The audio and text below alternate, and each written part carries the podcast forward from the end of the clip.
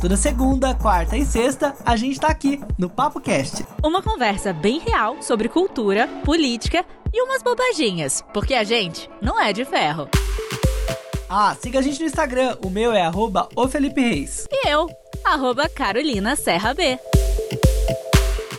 Hoje é segunda-feira, 31 de agosto, último dia desse mês, e agora realmente o ano já tá acabando, né? Eu vi até panetone, Carol, no, no supermercado, eu fiquei chocado. Eu falei, meu Deus do céu, o que aconteceu em 2020? Já era, tá acabando. Daqui a pouco tem propaganda da Coca-Cola de Natal. E aí já é Natal. E aí acabou, né, gente? E a gente vai chorar. E a gente já tá chorando desde agora. Gente, sério, foi o ano mais louco que a gente já viveu. Eu tava conversando essa semana com meu marido sobre isso, que a gente tá vivendo algo que, sei lá, mais de 100 anos as pessoas não viviam, né? Uma pandemia. Uhum. Então a gente tá passando por uma, uma história que tá sendo escrita. E assim, é uma coisa muito louca, porque é muito doido isso. Você parar pra pensar que a gente tá vivendo uma coisa assim muito fora da realidade das pessoas que viveram até hoje, dos nossos avós. Isso é muito estranho. É. Isso é muito louco. E esses dias eu tava pensando assim, tava vendo criancinhas, porque agora saiu um, um, um, comunicado, né? Saiu um estudo falando que crianças abaixo de 5 anos não precisam usar máscara. E aí eu tava pensando nessas crianças, o que, que elas vão levar de recordação de tudo isso, né? Chegar e falar assim, quando elas já tiverem seus 20 e poucos anos, nossa, em 2020 eu tinha 4 anos. E eu uhum. lembro vagamente de pessoas usando máscara, não tava entendendo muito bem o que, que era aquilo. Então elas já fazem parte da história, mas elas não estão inseridas como a gente, né? Que estão sentindo, que a gente está sentindo o impacto disso nos empregos, no nosso bolso, na nossa vida, assim, mais é, como carro-chefe, né? Porque uma criança não tem ali o front, não tá vivendo cara a cara com isso, só tá passando por isso. Mas é bem louco mesmo, isso que você falou é, é verdade. A gente tá fazendo parte da história de uma história nova e muito louca. Inclusive, nós já passamos de 25 milhões de casos em todo o mundo. A gente vai falar um pouco mais sobre esse panorama de como tá a pandemia, né, nessa semana, um pouquinho mais sobre esse assunto. E tem muito mais hoje também, né? Tem muito mais. Inclusive, a gente vai falar de uma notícia muito triste que foi o ator Chadwick Boseman, o astro de Pantera Negra, que faleceu aos 43 anos de idade. A gente vai contar um pouquinho sobre a história de vida dele, da trajetória e que ele bateu recorde aí junto com o Twitter, né? E tem também um assunto meio louquinho, uma coisa assim meio surreal que tá acontecendo aqui no Brasil, lá no Nordeste. Tem pesquisadores e caçadores internacionais disputando meteoritos, sabe? Pedaço de pedra, mas que podem valer uma fortuna e podem ser inclusive de ori originados de antes do surgimento da Terra. Pensa nessa, nessa brisa. Já que a brisa tá louca, vamos falar sobre a volta às aulas, que eu acho uma loucura, mas tem vários estados já preparando para voltar às aulas presenciais. Se isso vai acontecer ou não, quais são os estados que vão aderir isso agora no mês de setembro, a partir do mês de setembro? Você vai ficar sabendo daqui a pouquinho. Se você quiser seguir a gente no Instagram, é opapocast. A gente tem uma figurinha linda lá, aqueles filtros maravilhosos. Foi feito pelo Gabriel, um amigo meu do trabalho maravilhoso que está fazendo esse tipo de trabalho agora. Um presente pro PapoCast. Você também pode usar e marca a gente lá nos stories, hein? Quero ver você ouvindo o PapoCast com filtro, que agora a gente tá moderníssimo. Se você quiser conhecer um pouco sobre o Felipe, é só você entrar e começar a seguir ele no arroba Reis. E se você quiser conhecer um pouco mais do meu trabalho, que eu faço, entra lá no arroba Carolina Serra B.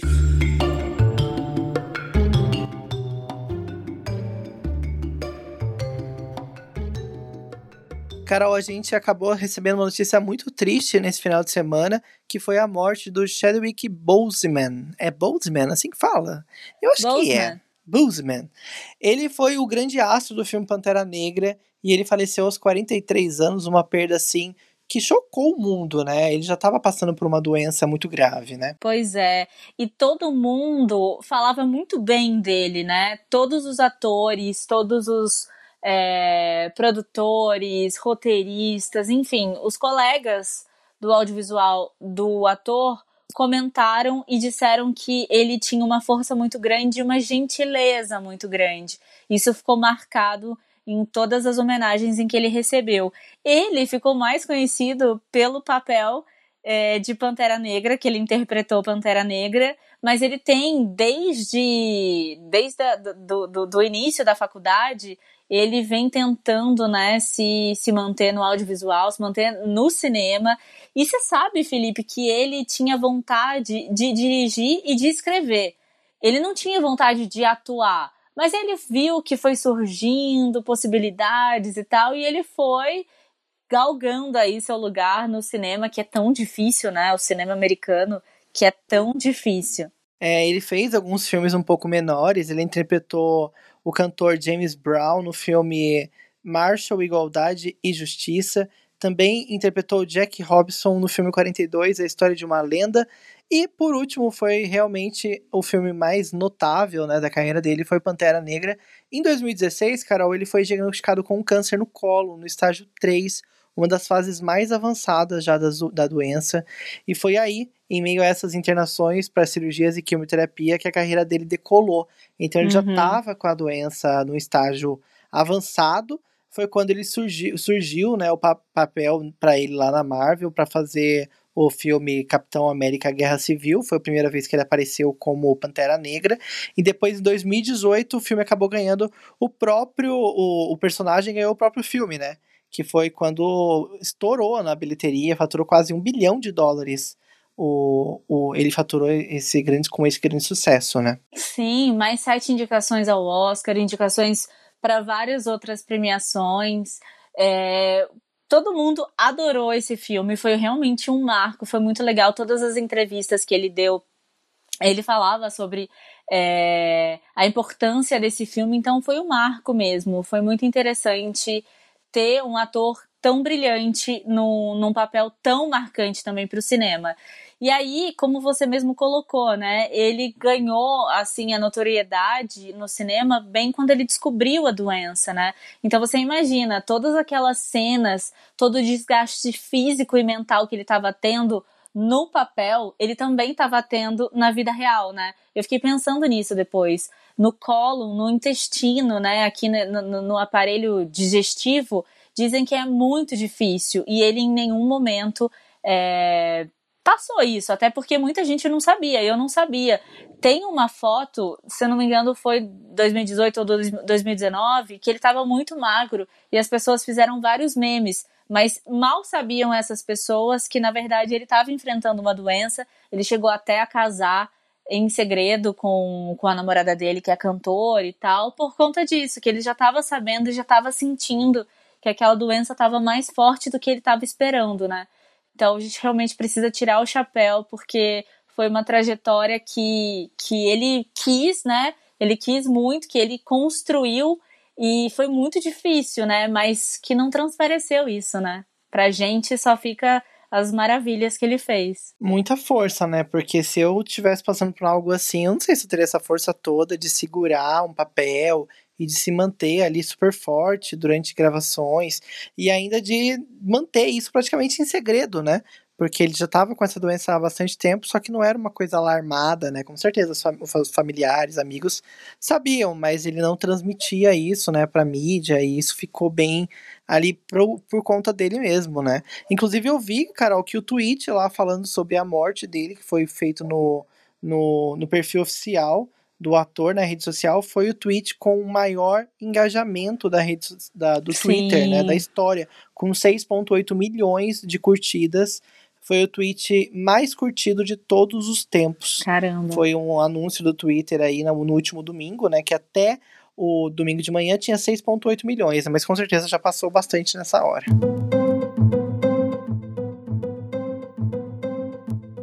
Mundo ultrapassa 25 milhões de casos de Covid-19. O número foi atingido na madrugada do domingo, segundo a Universidade Johns Hopkins. Estados Unidos e Brasil são responsáveis por 4 a cada 10 infecções no planeta. É chocante, né? E imaginar que com certeza esse número pode ser muito maior, até porque países como o Brasil, por exemplo, a gente não faz teste, a gente não sabe quem tem, quem não tem. Teve muita gente que descobriu que já teve coronavírus depois, assim, meses depois de ter contraído a doença. E com certeza esse número é chocante E muita coisa foi sendo alterada, né? A gente viu que a redução de atividade física na pandemia pode gerar um surto de obesidade, que já está sendo alarmado isso pelo, pelas, pelas entidades responsáveis, né, pelos órgãos de saúde. A gente viu também mudança que está rolando aqui no Brasil. Por exemplo, a ilha de Fernando de Noronha, ela vai receber turistas que já tiveram coronavírus. Ela estava praticamente fechada, né? E isso já é uma novidade. Eu estava olhando, Carol, muitas praias no litoral sul de São Paulo, litoral norte e também no Rio de Janeiro, lotadas. Parece que tá todo mundo querendo voltar ao normal, né? Então, parece que as pessoas já voltaram realmente ao normal, né? Principalmente no que diz dessas escapadinhas aí. Depois, eu acho, eu tive essa impressão que depois que os restaurantes, depois que o comércio ficou mais aberto, as pessoas têm essa falsa sensação de tranquilidade e dão essas escapadinhas mesmo, né? Eu tava vendo aqui algumas fotos, algumas imagens de reportagens, tanto das praias do litoral paulista quanto do litoral carioca, né? Tá tudo lotado. As pessoas não usam máscara na praia, né? E é isso, né? Depois você vê o resultado. Exatamente. Inclusive, o Estado de São Paulo e alguns outros também estão se empenhando para aprovação de vacina. O João Dória é uma pessoa que está assim, sempre mostrando isso na mídia, está dizendo que a produção de vacina já está a todo vapor e que ainda no primeiro semestre de 2021 deve ter já vacina no SUS para as pessoas, já vai estar tá aprovado. A gente não sabe, né? A gente viu que o Butantan estima entregar ao Ministério da Saúde 100 milhões de doses da Coronavac, que é a vacina que eles estão desenvolvendo, até maio. Então é muita vacina, a gente espera que isso realmente se cumpra, né? Que esse prazo. A gente sabe que o brasileiro não tem muito talento para prazo, né? Mas vamos ter paciência.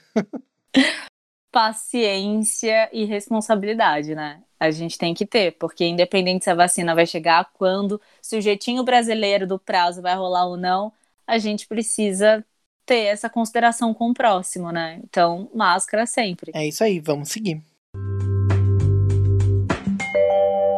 Carol, eu vi uma notícia que me deixou bem intrigado. Parece até uma história de filme. Tá, e tá rolando aqui no Brasil. Pesquisadores e caçadores internacionais, eles estão disputando meteoritos, pedras, né, meio que é, argilosas e especiais, depois de uma chuva que rolou lá no sertão pernambucano. Inclusive, quero mandar um beijo para os pernambucanos que ouvem a gente. A gente tem um público sim lá no Pernambuco e a gente tá vendo que o negócio tá muito assim, anormal por lá, né? Rolou uma chuva de meteoro e agora tem pedra que pode valer até 100 mil reais e tá uma verdadeira corrida lá pelo comércio dessas pedras. Essa pedra que você falou, ela tem 40 quilos e é disputada entre Museu Nacional e colecionadores de meteoritos. Você falou muito bem meteoritos, porque eu fiquei aqui treinando falar meteoritos desde cedo. Você conseguiu falar rapidinho. Parabéns, querido. Parabéns. Ai, obrigado. E olha só, essa chuva que você falou aconteceu no dia 19 de agosto, na cidade é, Santa de Santa Filomena, que fica muito longe de Recife, fica a 719 quilômetros do Recife. É, e tem quatro pesquisadoras que chegaram assim um dia depois do Rio de Janeiro, elas foram para lá e elas disseram que elas estão tentando comprar para poder levar para o museu, mas que parece que o pessoal, que os moradores, eles são super preconceituosos com mulheres, que eles não querem negociar com mulheres. Também Nossa. tem caras é, tem, tem gringo lá, tem os caras americanos que eles estão cheios da grana, estão com dinheiro, então eles meio que estão bancando, e eu acho isso errado, né? Isso deveria ser caso de polícia. É. Um comércio, né, gente? Também acho. É uma coisa praticamente o patrimônio da humanidade, né? Ela até contou, Carol, que ele, quando eles chegaram na cidade, já estava tudo ocupado. As, as, poucas pousadas que tinham na cidade já estavam ocupadas, porque quando essa chuva estava planejada, já chamou a atenção de todo mundo que trabalha com isso no mundo todo. Inclusive, tem pedra lá que pode ter de 4 a 6 bilhões de anos, o que seria que antes da formação do nosso planeta. Então, assim, gente. assim, é uma coisa muito valiosa, igual você falou. Eu acho que realmente o negócio tinha que ser um caso de polícia, gente. É um patrimônio da humanidade, né? Não tem essa de ficar barganhando. A pedra caiu do céu, não é de ninguém. Oxi. Exatamente. E a cidade, ela tá vivendo um momento único, né? Porque é uma cidade pequenininha no sertão de Pernambuco, fica muito longe de Recife. É, basicamente, 90% é, é o pessoal que vive ali da agricultura e eles estão aproveitando esse momento para fazer dinheiro. Eles até fazem um, uma analogia aí do dinheiro que caiu do céu, sabe? E tem alguns moradores que estão postando nas redes sociais fotos do dinheiro, do que está rolando e tal. Então, além disso, tem que tomar cuidado também com possíveis aí assaltantes, possíveis pessoas que queiram queiram tirar proveito desses moradores, né? Tem que ficar de olho. Mas eu achei uma coisa bem pesada isso mesmo, tipo, gringo vir e querer pegar um negócio aqui que caiu em solo brasileiro. Acho que a gente devia ficar um pouco de olho nisso aí. É, eu também acho. Inclusive, a pedra mais preciosa, que é essa de 40 quilos, ela tá negociada, assim, por um valor estimado de 120 mil dólares. E aí, a galera tá de olho, né? Inclusive, tem um vídeo lá no G1 que mostra o morador da, de Santa Filomena mostrando esse meteorito gigante de quase 40 quilos. O vídeo é bem, assim, rápido, quase um stories. Ele tá segurando realmente a pedra na mão. E chamou atenção, porque quer dizer que essa pedra existe, ela está com alguém. Segundo fontes ouvidas pelo G1, é, essa pedra estaria sob proteção da polícia. Mas peraí, como assim tá na proteção da polícia? Então vamos resolver, né, gente? Mas também gente. polícia de cidade pequena, você já viu como que é o negócio, né? Mas você sabe que não, não tem uma legislação aqui no Brasil específica que mostre para quem que, que esse meteorito pode ser vendido, se a posse é da cidade, do município ou de quem achou. Não tem uma legislação para esse comércio, né? Lá em Santa Filomena, eles caíram nos locais públicos, tipo na praça, é, perto da igreja. Então, quem achou se, se disse assim, ó, achado não é roubado, isso aqui é, é. meu. Entendeu? Mas, por exemplo, a Argentina, a Austrália, já existem regras nesses países que os meteoritos são bens públicos e no Brasil ainda não tem isso. Então as pessoas estão aproveitando, né, e estão vendendo real. Inclusive um pesquisador do Instituto de Química da USP, o Gabriel Gonçalves, contou a reportagem do G1 que realmente esse meteorito é do tipo condrito, que é um dos primeiros minerais que se formou no sistema solar, antes mesmo da Terra. É como se fosse Caramba. um resto de construção do sistema solar. Ele pode contar pra gente um pouco da pré-história dessa formação, para vocês terem noção da importância que tem essas pedras, né? Não são pedras, gente, é um negócio assim surreal e que eu acho que devia ir alguém do governo federal lá resolver esse negócio, né? Pelo amor de Deus. Devia estar no museu, né? Com certeza. Não, a gente não pode perder isso para um, um, um gringo, não. Eu me nego.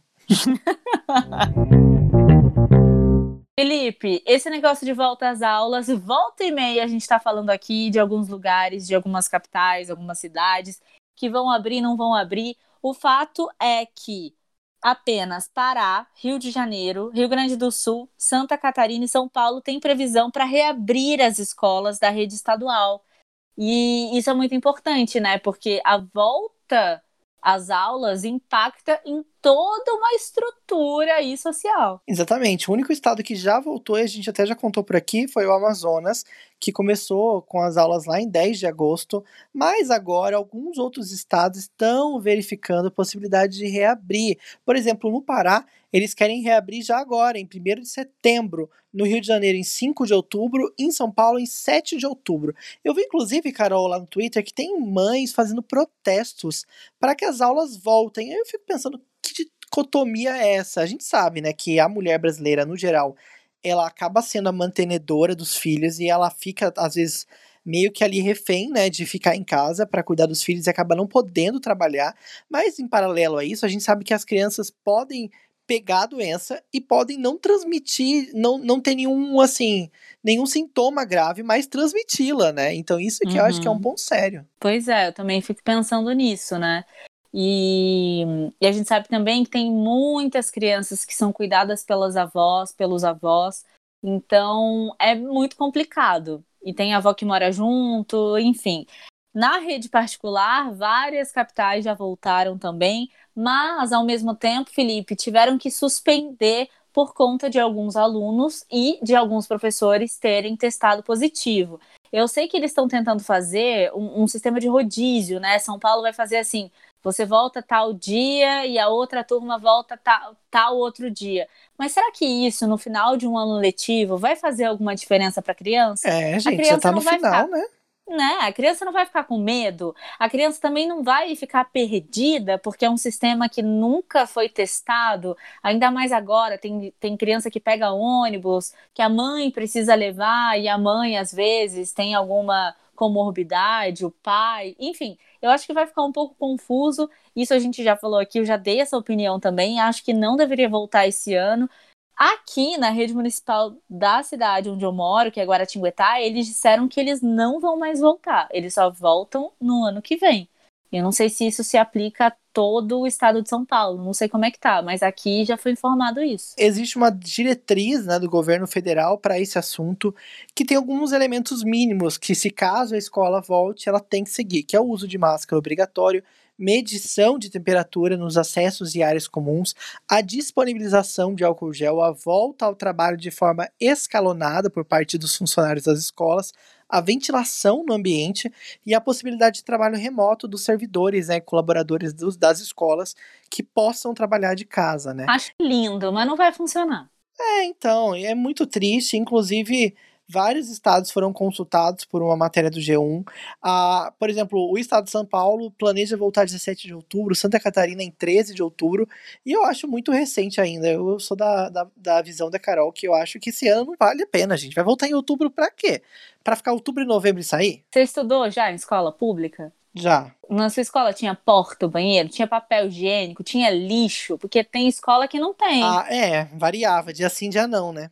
Então, tem escola que não tem ventilador, tem escola que não abre a janela, tem escola uhum. que não tem uhum. cortina, tem escola que não tem professor, né? Então, assim, isso é muito vago. Você tentar padronizar uma coisa que não é padronizada, não adianta nada. Então, não vai voltar, né, gente? E como a gente já falou aqui outras vezes, muitas dessas, dessas desses vírus, dessas bactérias, dessas coisas loucas vão acontecer daqui para frente. Então, se você tem um lugar que é padronizado, que você sabe, que você confia, que pode ir, que vai ter material, que vai ter tudo, beleza. Mas desse jeito não dá. Então tá na hora de daqui para frente, pelo menos, se não pensa na população, pensar que a economia e que o país vai entrar em colapso de novo se nada tiver e se nada for resolvido. Inclusive, ainda nesse assunto, eu vi que muita coisa tem acontecido nesse período de pandemia com relação a desigualdade social na hora de ter aula. Eu vi um vídeo que viralizou de um menininho que, que o pai teve que fazer uma barraquinha no quintal para que a, a único, era o único lugar na propriedade da família que a internet ainda funcionava. E aí o pai foi lá e comprou um chip para o menino conseguir estudar. Isso comoveu muita gente e é uma realidade de uma coisa que ainda deu certo, que o pai ainda conseguiu dar seu jeito. Mas a gente está vendo que em muitos lugares as pessoas estão, as crianças estão sem estudar. A internet gratuita dos alunos da rede pública do Distrito Federal que foi prometida para todos, não saiu do papel e tem várias pessoas que ficaram sem aula. Inclusive, uma mãe contou que ela só não ficou ali, o filho só não ficou sem estudar porque ainda tinha um papel impresso, né, material impresso, para que a criança estudasse. E foi um investimento de quase 3 milhões de reais por mês, Carol. É chocante que o, o governo do Distrito Federal colocou para que fosse para que tivesse essa, esse acesso gratuito à internet, né? Eles iam disponibilizar chips para todas as crianças. Mas isso não aconteceu. E não é só o único, o único exemplo, né? Em outros estados, outras cidades também tem muita criança sem estudar porque não tem internet. E a gente até falou, já falou aqui de soluções caseiras, né, que rolaram. Pois é, tem muita gente se empenhando também, criando uma rede de apoio para tentar fazer com que as crianças tenham acesso, comprando chip, é, pagando um plano de internet para a criança, isso é muito legal. Mas a gente não vai conseguir fazer com que todas as crianças que estão em período escolar consigam ter acesso à internet, porque isso precisa ser uma ajuda do governo, né? O governo precisa fazer com que essas crianças tenham acesso, porque é de direito.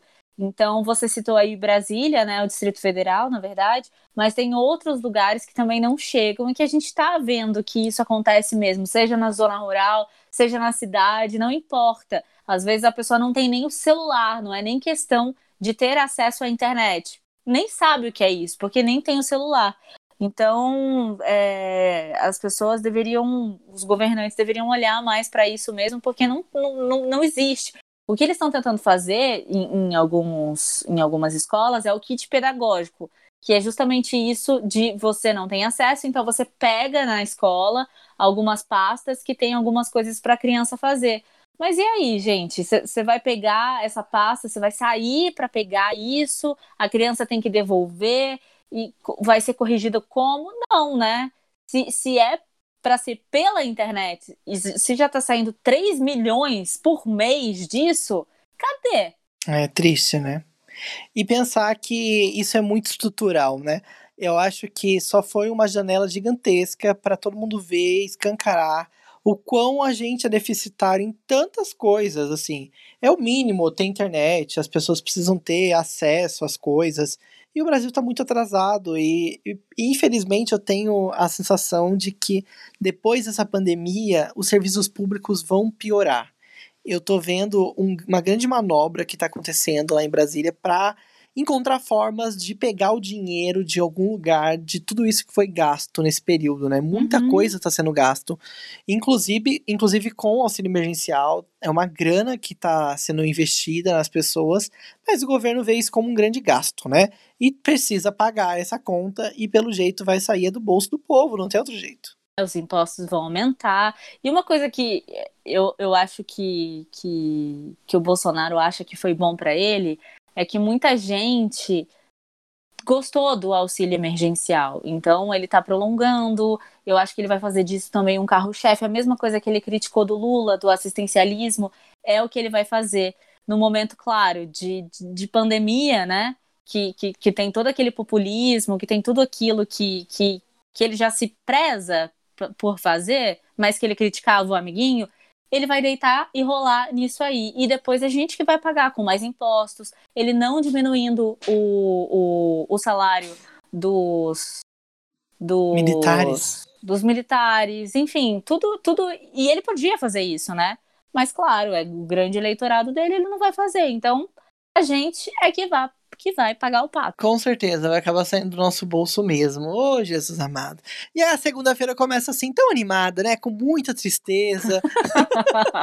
Mas não, a gente espera que sua semana seja maravilhosa, vai. Inclusive, cara, eu queria que você contasse pra gente sobre o seu projeto, seu podcast, que fala sobre rock, sobre cinema. Dá pra pessoa também ficar mais relax por lá, né? E ter notícias mais tranquilas. Dá, sim. Na verdade, acho que a gente falou aqui o supra-sumo que daí você já sabe de tudo que tá acontecendo e agora começa seu dia com felicidade. O é. negócio é aqui, entendeu? O negócio é só aqui. Deixa a gente falar dessas coisas, mas o seu dia começa com felicidade. Então, você pode acessar o arroba meio bossa rock. Lá tem diversos assuntos que a gente trata, mas basicamente é cinema e rock and roll.